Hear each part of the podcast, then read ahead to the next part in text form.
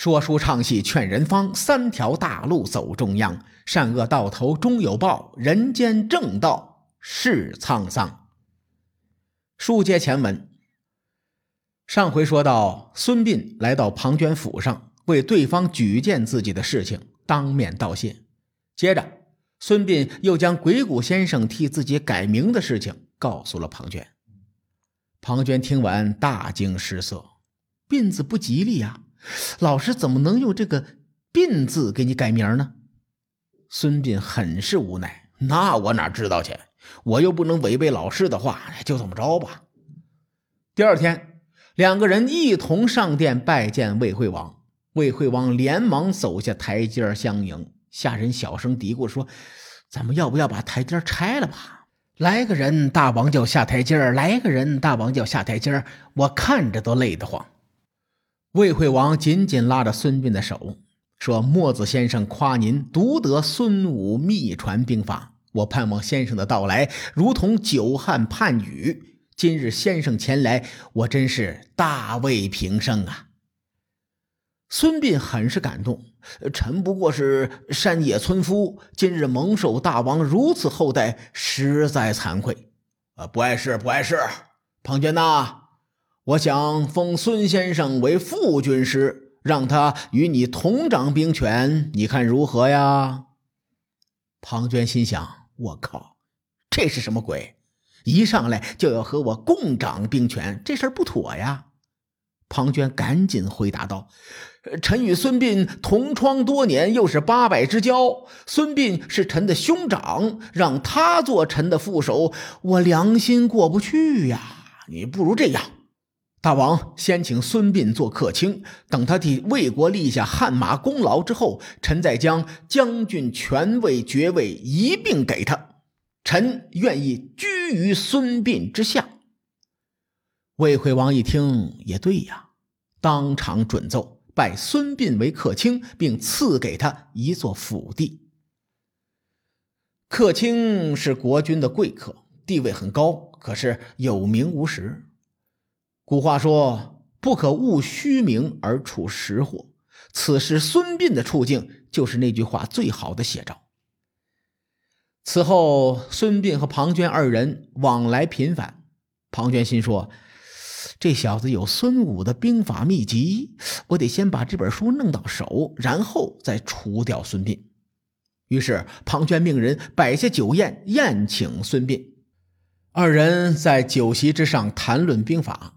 孙膑滔滔不绝，对答如流。庞涓等孙膑说到一段自己没学过的兵法时，故意说：“咦，这不是《孙子兵法》上说的话吗？”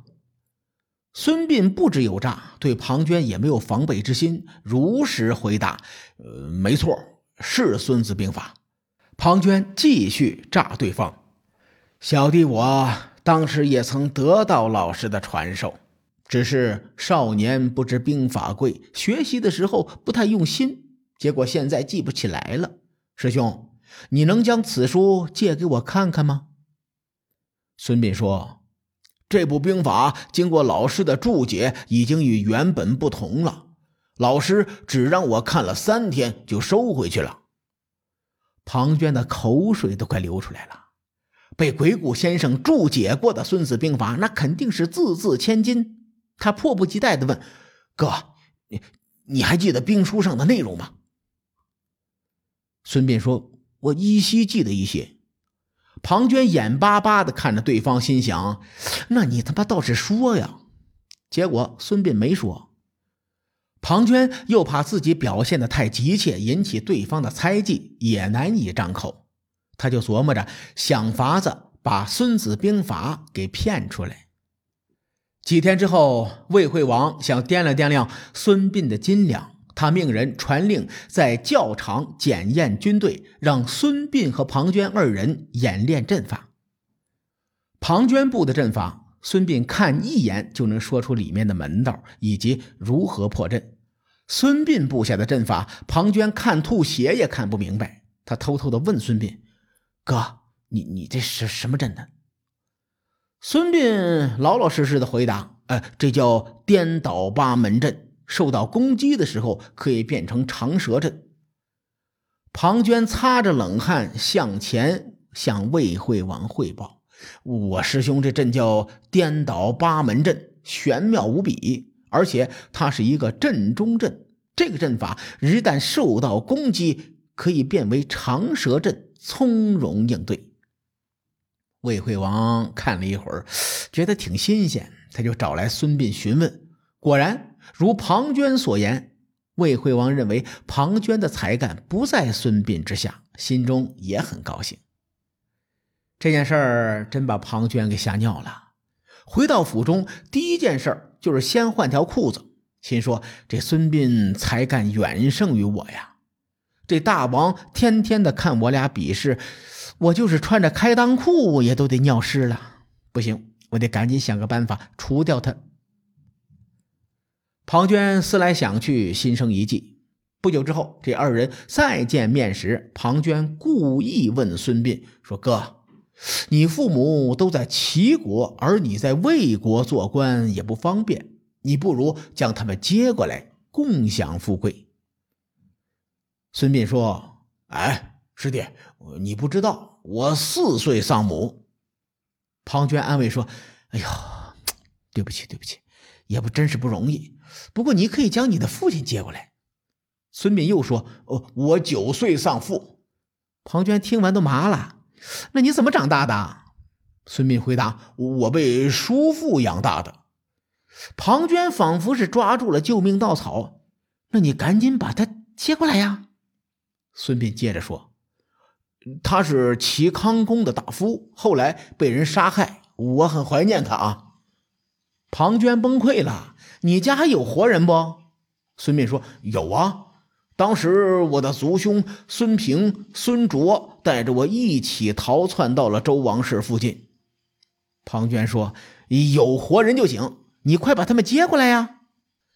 孙膑又说：“可是后来遇见灾荒，我和他们走散了，找了好久也没有找到。”庞涓一听，眼泪都快掉下来了：“哥。”你说话能不能一气说完呢？能不能？我求你了，我这个小心脏受不了啊！孙膑叹了口气：“哎，兄弟，你有所不知啊，哼，我太难了。”庞涓心中苦笑：“我他妈也太难了！你连个亲人都没有，我怎么陷害你勾结齐国呢？”两个人各自忧愁半天。庞涓灵机一动：“哥，你祖坟应该没长腿吧？”孙膑就很奇怪，谁家的祖坟都不长腿啊？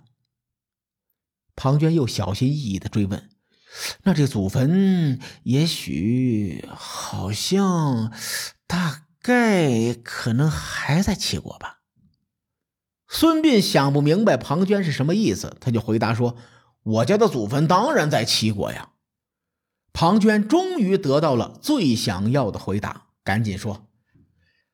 唉，人非草木，孰能无情？师兄，您在外漂泊多年，那背井离乡的滋味真是故国晚秋，天涯肃穆，梦魂千里，风露浩然，山河影转，难化心中凄凉。不如您回乡扫墓去吧。孙膑连连摇头：“呃，不可不可，识君之路，忠君之事。”如今我在魏国为官，此事不必再提。